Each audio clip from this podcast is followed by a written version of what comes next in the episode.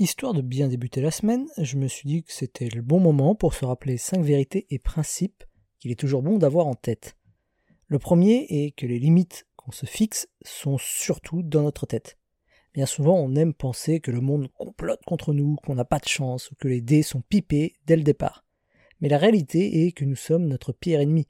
La plupart du temps, la seule raison pour laquelle nous ne parvenons pas à réaliser telle ou telle action, tel ou tel projet, vient seulement du fait que nous nous fixons tout seuls des limites, des barrières infranchissables qui n'ont pas lieu d'être.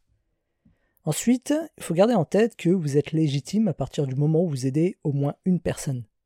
Il y a un extrait du traité des cinq roues de Miyamoto Musashi que j'aime beaucoup. Dans celui-ci, il explique que si nous sommes capables de terrasser un ennemi, alors nous pouvons en terrasser 100. Parce que dans les deux cas, la méthode est la même.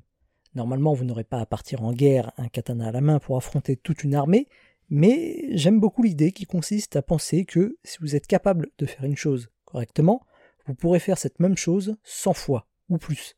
Si vous êtes capable d'aider une personne, vous êtes capable d'en aider 100. C'est un truc à garder en tête lorsque vient frapper à la porte le syndrome de l'imposteur. Ensuite, eh bien vous n'avez pas besoin de l'autorisation de personne pour faire ce que vous voulez.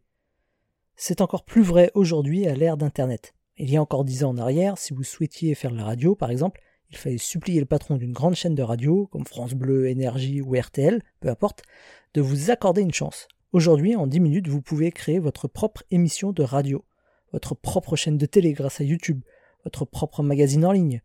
Vous n'avez plus besoin de l'autorisation de qui que ce soit pour faire ce que vous voulez aujourd'hui. Quatrièmement, l'ambition, c'est pas un gros mot. Quand j'étais petit, c'était assez mal vu d'avoir l'ambition. L'ambition, c'est un truc de requin. C'est Lex Luthor qui est ambitieux. Les gentils, eux, sont modestes.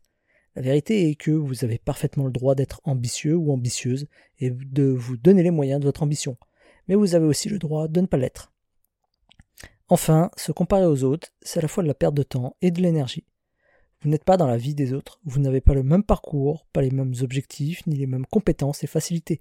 Vous n'êtes pas entouré par les mêmes personnes, bref, c'est non seulement impossible de dresser une comparaison exacte entre deux personnes, mais en plus, c'est un coup à flinguer votre santé mentale, vous faire culpabiliser et perdre en confiance en vous.